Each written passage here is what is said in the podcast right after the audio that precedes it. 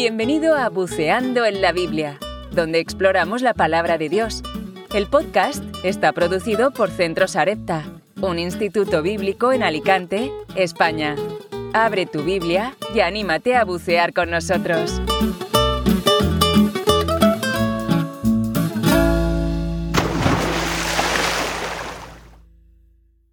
Muy buenas a todos, mi nombre es Felipe Lobo, soy profesor y misionero en Centro Sarepta, un instituto que, eh, eh, que está en Alicante, un instituto bíblico donde, que trabajamos desde Alicante para todos los países de habla hispana y especialmente también en España, acercando el Evangelio a toda criatura.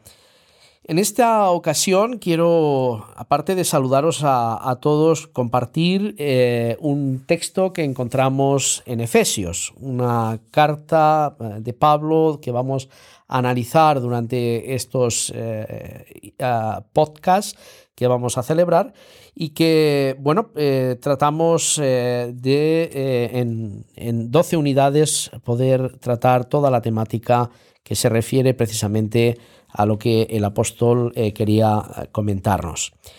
Eh, quiero hacer la lectura del capítulo 1, comenzando desde el versículo 1 y hasta el versículo 14 que quiero, que quiero leer también con vosotros. Dice así. Pablo, apóstol de Jesucristo, por la voluntad de Dios, a los santos y fieles en Cristo Jesús que están en Éfeso Gracia y paz a vosotros de parte de Dios nuestro Padre y del Señor Jesucristo. Bendito el Dios y Padre de nuestro Señor Jesucristo, que nos bendijo con toda bendición espiritual en los lugares celestiales en Cristo, según nos escogió en Él antes de la fundación del mundo, para que fuéramos santos y sin mancha delante de Él. Por su amor nos predestinó para ser adoptados hijos suyos por medio de Jesucristo, según el puro afecto de su voluntad, para alabanza de la gloria de su gracia, con la cual nos hizo aceptos en el amado. En él tenemos redención por su sangre, el perdón de pecados según las riquezas de su gracia, que hizo sobreabundar para con nosotros en toda sabiduría e inteligencia. Él nos dio a conocer el misterio de su voluntad según su beneplácito, el cual se había propuesto en sí mismo de reunir todas las cosas en Cristo en el cumplimiento de los tiempos establecidos, así las que están en los cielos como las que están en la tierra. En él asimismo tuvimos herencia, habiendo sido predestinados conforme al propósito del que hace todas las cosas según el designio de su voluntad a fin de que seamos para alabanza de su gloria, nosotros los que primeramente esperábamos en Cristo. En Él también vosotros, habiendo oído la palabra de verdad, el Evangelio de vuestra salvación, y habiendo creído en Él, fuisteis sellados con el Espíritu Santo de la promesa, que es las arras de nuestra herencia, hasta la redención de la posesión adquirida para alabanza de su gloria.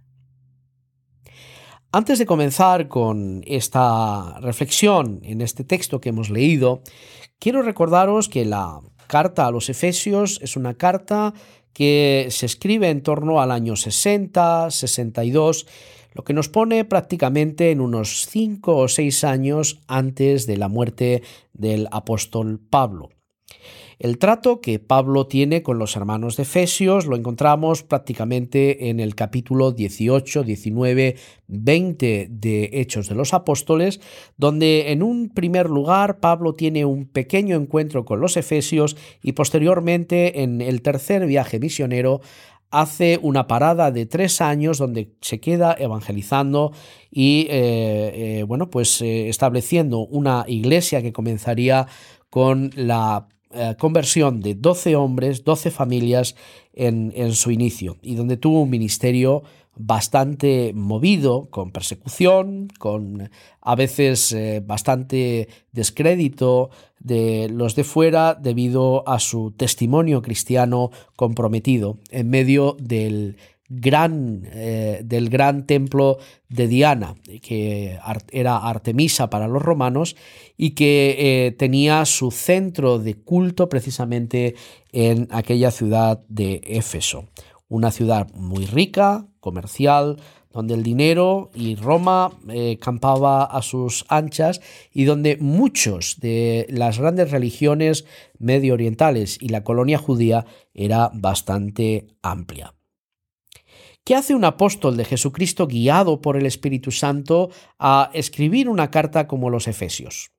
Bueno, pues la carta a los Efesios lo, que trata es precisamente un ser guiado por el Espíritu Santo, eh, siendo apóstol de Jesucristo, ¿qué mejor puede hacer que exaltar al Padre, cuya buena voluntad nos dio eh, su salvación y con su salvación nos otorgó la paz, enviando a su Hijo, por medio de su Hijo. Este es una esta es una forma en la que se cierra el círculo, en la que se mueve, trabaja y se relaciona la, la Trinidad en relación con su iglesia, con su pueblo. Pablo nos quiere hablar en nombre de Dios y lo deja claro y evidente en el inicio de la carta. El texto eh, que se refiere desde Efesios capítulo 1 y versos del 3 al 14 no es sino un canto, un credo, una, una, expresión poética que la Iglesia utilizaba muy probablemente en el culto cristiano y que eh, Pablo conocía y que los hermanos conocían, pero que utilizaban, eh, utilizó Pablo para poder iniciar eh, eh, y crear, generar la idea principal que mueve a eh, la carta de los Efesios, que es la unidad y la integridad de la Iglesia a ultranza, en medio de un mundo donde la Iglesia es perseguida y donde sus siervos también son perseguidos. La idea de esta, de esta bendición de, de Dios y de esta bendición del nombre de Dios en el nombre del Señor Jesucristo eh, nos trata de eh, mostrar que Él nos bendijo con toda bendición espiritual en los lugares celestiales en Cristo Jesús. Es decir, que Dios tiene algo muy especial para la iglesia y que es una bendición que no procede de la, de la tierra, del hombre, sino que viene dada de arriba, de donde todo lo bueno procede y donde este Padre bueno que ama a su iglesia nos da todos los dones que el hombre necesita. Esencialmente a Cristo Jesús como su Señor y Redentor, como la única posibilidad de relación entre Dios y los hombres y también de salvación en medio de la perdición del ser humano. Dios muestra así su buena voluntad, y es la buena voluntad, dice Pablo, del Padre, que mediante el Hijo le plació salvarnos y que mediante el Espíritu Santo nos quiere recordar, como vamos a ver al final de este texto, eh, por medio de la palabra, quién es Jesús, qué es lo que Él ha hecho y quién es el Padre y qué ha hecho a favor de nosotros. ¿Por qué se escribe este texto? ¿Cuál es el centro de este texto? El versículo 10 nos da una clave precisamente de ello. E, y el versículo 9, que vamos a leer. Él nos dio a conocer el misterio de su voluntad según su beneplácito, según su gracia, el cual se había propuesto en sí mismo de reunir todas las cosas en Cristo en el cumplimiento de los tiempos establecidos, así las que están en los cielos como las que están en la tierra. Pablo quiere enseñar a la iglesia de los Efesios, precisamente y con, con, ello a todas las demás iglesias que estaban alrededor, porque esta carta es una carta universal, llegó no solamente a Éfeso, sino a otros muchos lugares de Asia Menor, eh, nos quiere mostrar que Dios había trazado un plan, había diseñado un plan antes de la creación de todas las cosas, antes de la creación del mundo. Y posteriormente a la caída del hombre, el deseo de Dios de no establecer una diferencia entre lo que había creado en la tierra y la vida que hay en este momento mismo en los cielos, eh, quería romper esa diferencia precisamente unificando, unificando lo que había sido creado en los cielos con lo que estaba siendo creado en la tierra. La caída del hombre no iba a ser un obstáculo para que la voluntad de Dios se cumpliera.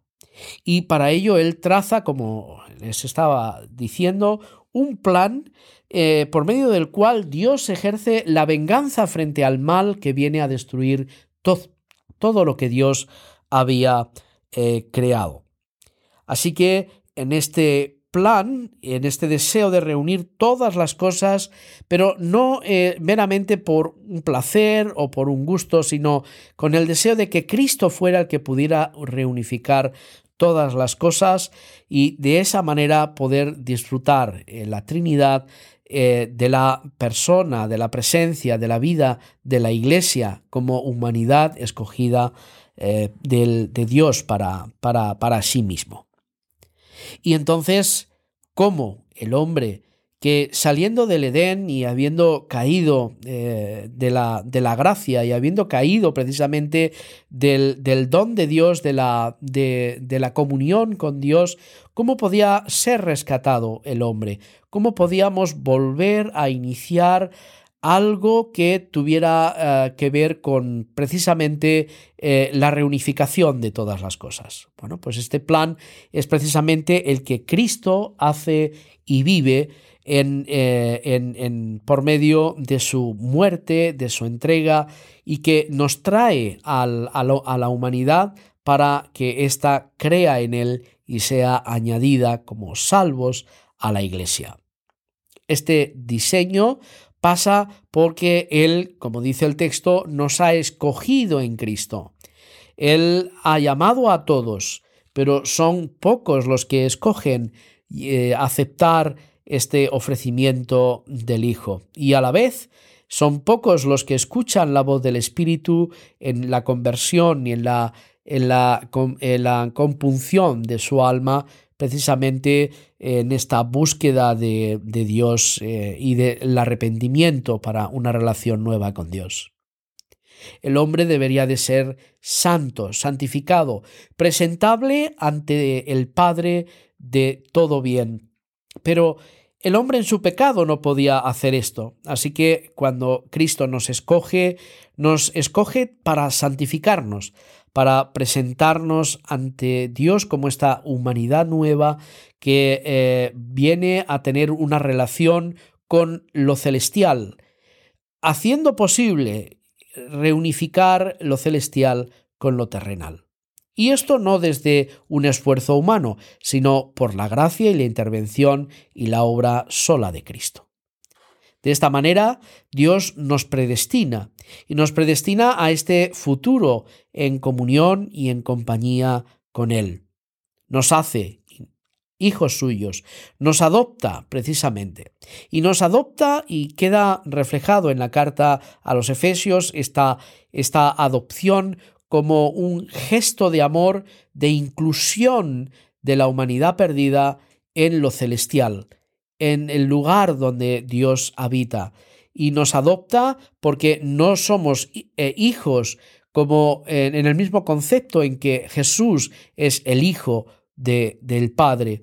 Y obviamente esto hace que esta adopción, este fenómeno de adopción, hace que tengamos los mismos derechos, el mismo reconocimiento y el mismo prohijamiento que un hijo natural según la norma romana y que nos hace recordar que estamos a la par en el derecho y en el privilegio del propio Señor Jesucristo, quien de esta manera se convierte en un hermano y no solamente como el Dios y hombre a la vez que es sin duda alguna.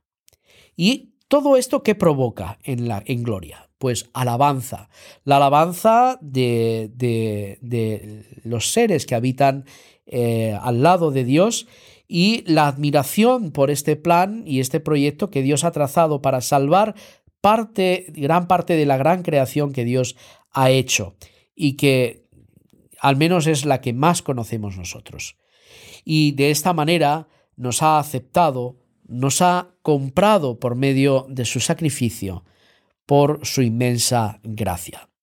El concepto en este texto de Pablo en referencia a la gracia la tenemos en expresiones como sobreabundancia, la, como en el texto que encontramos en el versículo 8, que hizo sobreabundar para con nosotros, ¿de qué? Eh, ¿Y de qué manera? En toda sabiduría e inteligencia. Pero esta sabiduría y esta inteligencia es la referida a la de los filósofos griegos, a la de los historiadores, a la gente de ciencia en este momento o en el momento en el que fueron escritos? Por supuesto que podrían ser contenidas, pero no era una sabiduría que implicara la diferencia de conocimiento de Dios que puede tener cualquier ser humano, sino que se está refiriendo al conocimiento del misterio de la voluntad de Dios.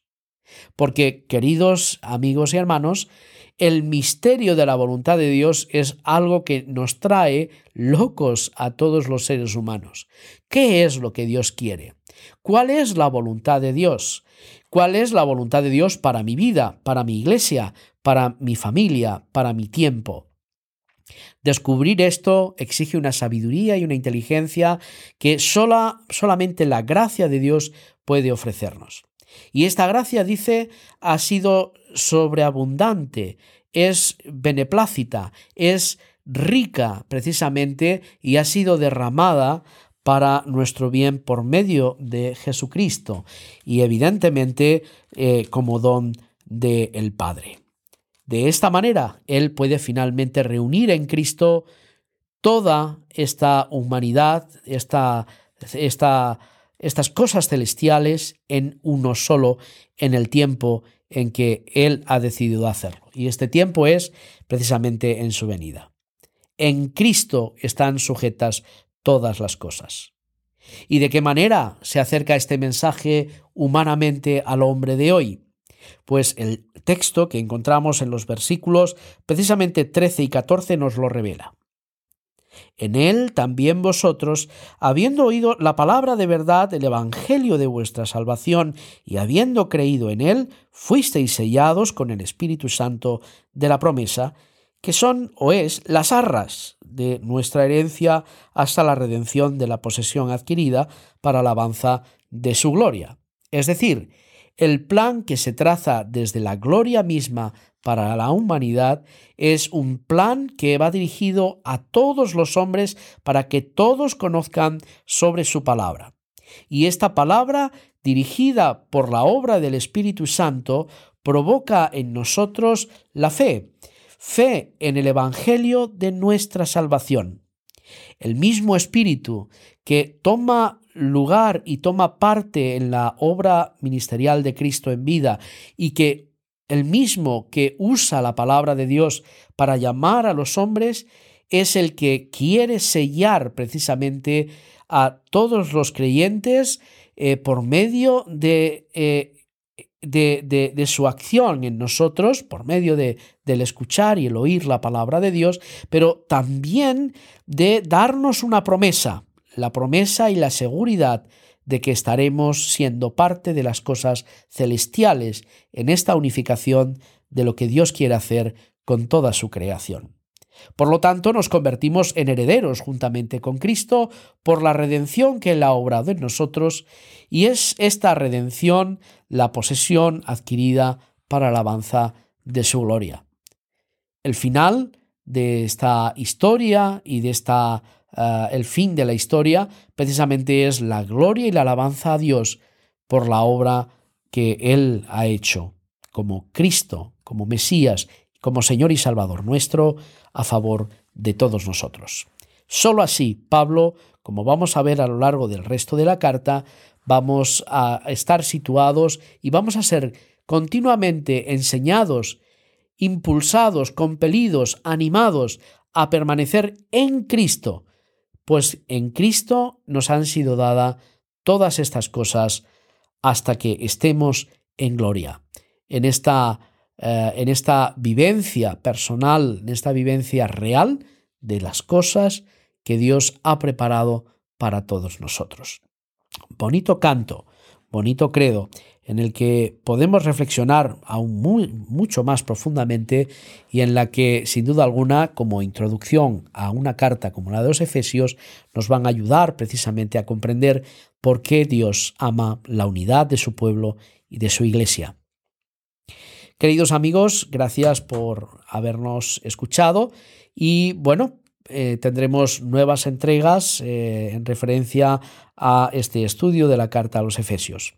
Espero que Dios eh, te bendiga y espero igualmente desde Centro y Sarepta, desde el Instituto Bíblico Sarepta, que puedas animarte a escuchar, a aprender y a vivir la palabra de Dios cada día, acercándote a Él y si quieres también dejando que te podamos acompañar en esta, en esta tarea.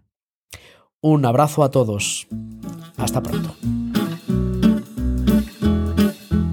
Gracias por escuchar nuestro podcast Buceando en la Biblia. Si te gustaría saber más de Centros Arepta y lo que te podemos ofrecer, visítanos en centrosarepta.es. Hasta la próxima.